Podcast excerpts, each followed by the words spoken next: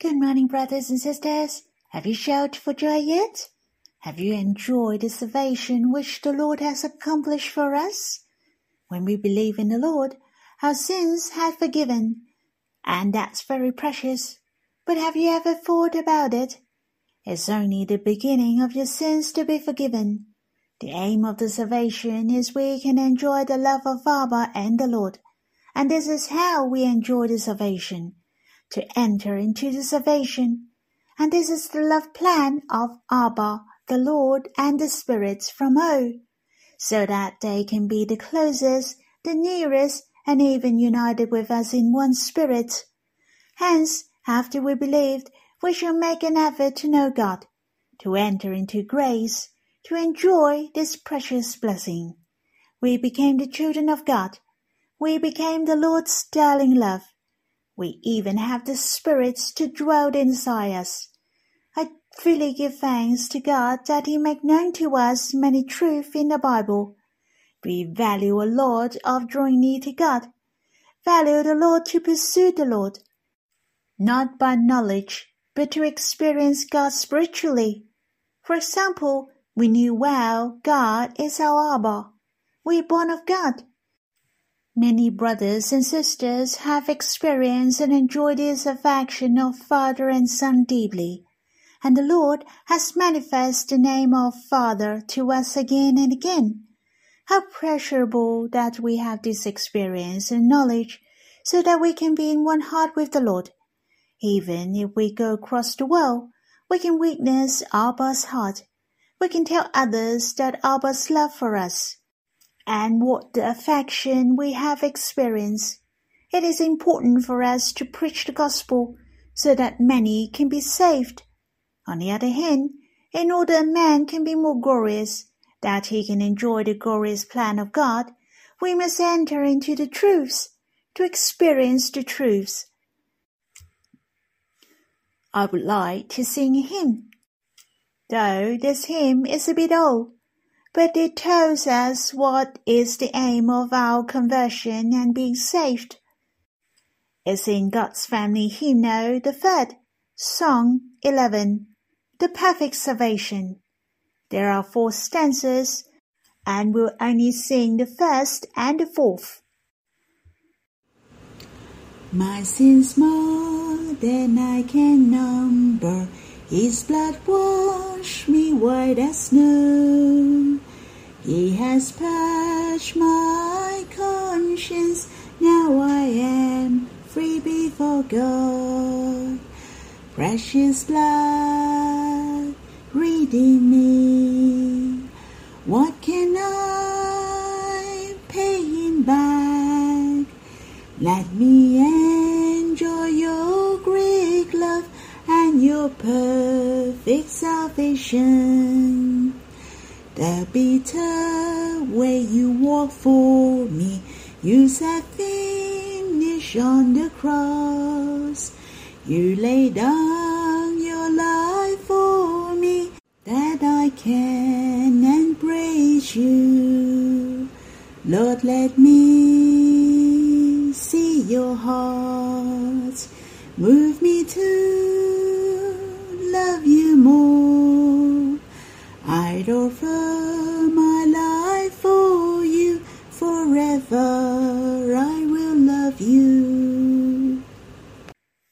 hope you have time to quiet yourself and respond to Him, or you can sing another hymn to worship the Lord. Let's have some time to draw near the Lord face to face. You can stop the recording and we'll read the Bible when you're done. May the Lord bless you. Brothers and sisters, we read in Psalm 51. To the choir master, a psalm of David, when Nathan the prophet went to him, after he had gone in to Bathsheba. Have mercy on me, O God, according to your steadfast love according to your abundant mercy, blot out my transgressions.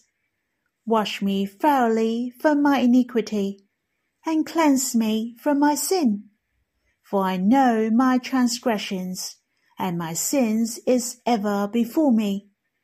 Against you, you only, have I sinned and done what is evil in your sight, so that you may be justified in your words and blameless in your judgment.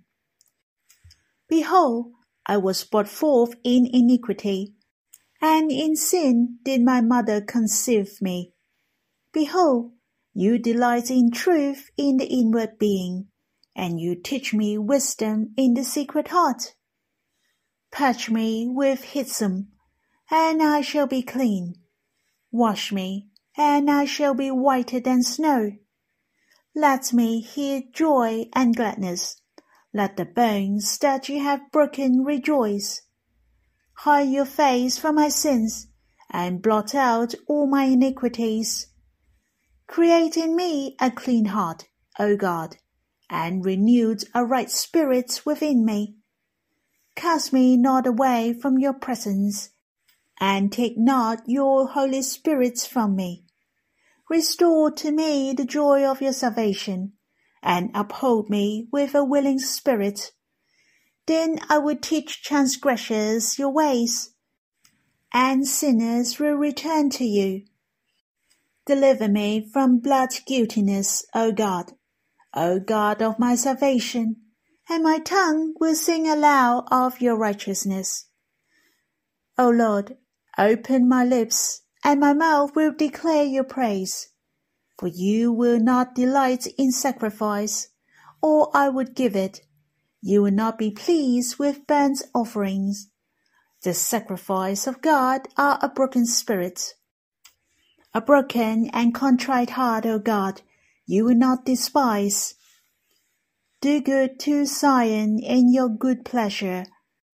Build up the walls of Jerusalem then will you delight in right sacrifice, in burnt offerings, and whole burnt offerings. Then bowls will be offered to your altar. As I have mentioned before, there are some psalms named as penitential psalms, and this psalm is very famous among the penitential psalms. It is written by David. The title of this psalms has given us the background to the choir master, a psalm of David, when Nathan the prophet went to him after he had gone in to Bathsheba. David committed adultery, and it is written in the second Samuel chapter 11 and 12. David saw from a roof a woman bathing, and the woman was very beautiful. David took her and lay with her, and she conceived David was afraid of this matter would leak. He set a cunning trap for her husband Uriah. Even he got somebody else to do his dirty job. In order, Uriah was killed in the battle. Truly his tactic was very poor. Firstly, he committed adultery, and later on he made use of other people to get rid of Uriah. After Uriah died, David married Bathsheba and brought her to his house. And the whole incident was about year, and the prophet Nathan came to see David. Nathan reminded David by telling him a story of a rich man robbing a poor man's lamb. This indicated the crime of David. David awaked of what he had done and sinned against God. He repented and wrote this penitential psalm. It was about or more than a year since David committed sins till he repented. He didn't repent until Nathan came to exhort him. As you can see, the situation of David at that time was quite bad. Fortunately, the prophet Nathan, who was very brave, came to see and even blamed David to persuade David to repent. A thought of God who loved David deeply, he liked to restore David and Nathan loved David very much, he who pursued David by taking the risk of being beheaded.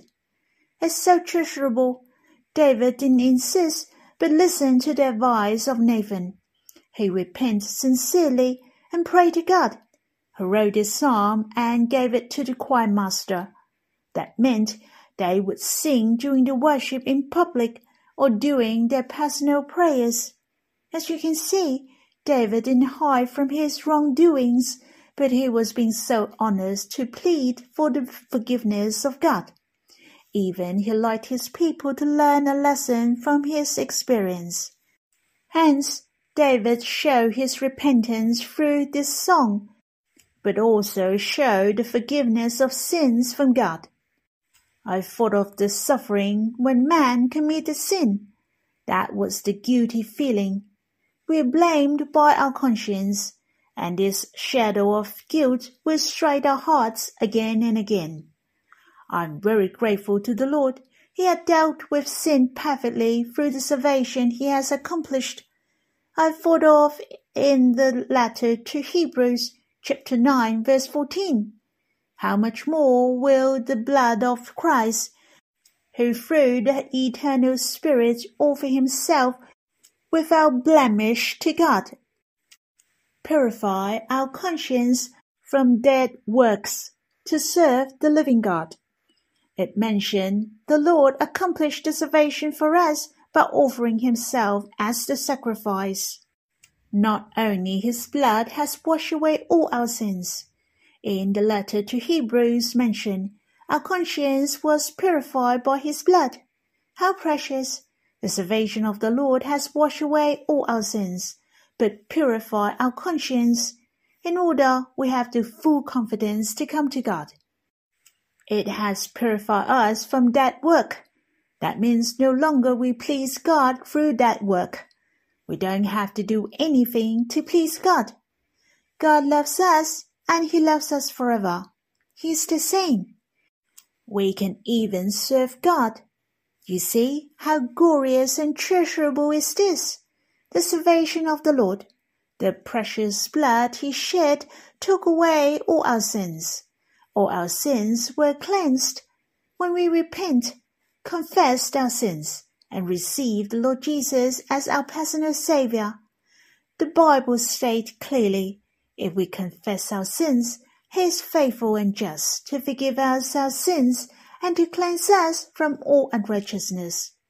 We are most blessed than David, for God has taken away all our sins once we believe the Lord and God has sent the Holy Spirit to dwell in our hearts, who will be with us forever. We don't have to ask God to take not His Holy Spirit from us. For God promised He would give the Holy Spirit, the Helper, to us forever. The Holy Spirit dwells with us forever. Can you see the heart of God? Truly, He likes us to be free of shadow we are cleansed from a guilty conscience and we can draw near Him and experience without any guilty feeling. I'm not saying that we can take it easy for committing sins, but we shall safeguard ourselves well from any wrongdoing. Yet, when we stumbled, what we should do is that we have a mediator between God and us. He is the Lord Jesus who has accomplished the salvation, and he is our high priest who appeared before God for our sake. Definitely, we can draw near God with our pure conscience, for the Lord Jesus took away all our sins. I'd like to share with you my impressions from this psalm. Firstly, in verse 1 and 2. Have mercy on me, O God, according to your steadfast love According to your abundant mercy, blot out my transgressions. Wash me thoroughly from my iniquity, and cleanse me from my sin. I was meditating on the love of God when I read the word blot out. This psalm mentioned blot out, cleanse, wash. These words appear repeatedly. When it mentioned blot out, I was reminded in Isaiah chapter 44 verse 22. I have blotted out your transgressions like a cloud and your sins lie mist. I find God took the initiative and he is so willing to blot out my transgressions. Blot out, cleanse, wash. The overall of these meanings are the same. That is to blot out, to clean it and cannot be seen any more. The heart of God is so willing to blot out our sins. He will remember our sins no more. He likes us to be holy and whiter than snow. The heart of God likes us to be blameless, to be holy and draw near Him. The Bible said, and for the holiness without which no one will see the Lord. The heart of God longs for us to draw near Him, that our hearts can have fellowship with Him. Hence, God blot out our transgressions like a cloud and our sins like mist. When it mentioned the cloud and mist, have you noticed it is related to heaven? God likes to blot out our transgressions in order we have the fellowships with Him. He likes to make sure there is no obstacle between God and us. The blotting out of the cloud is very much related to the appearance of the sun. It's so precious. The Lord has come. He took away all the obstacles between God and us. Clouds and mists are worthy of us to meditate. What do you think a cloud and mist stand for? You're welcome to write your comments and share with me. No matter what, it is a cloudless morning. Now we're enjoying the most precious blessing, that is to join in Him. Brothers and sisters, we shouldn't think that the Lord blot out our sins to prevent us from going to hell. Truly, what God desires us to live in a cloudless morning. There's no more hindrance. We can love Him freely Sin is no longer the obstacles between us and the Lord. For the salvation of the Lord is perfect. He saves us completely, hundred percent. Not that he saved you halfway, but the other half depend on your performance. The Lord Jesus said clearly, Whoever believes in me has eternal life. As soon as we believe in him, we will enjoy eternal life. We know the Father and the Lord.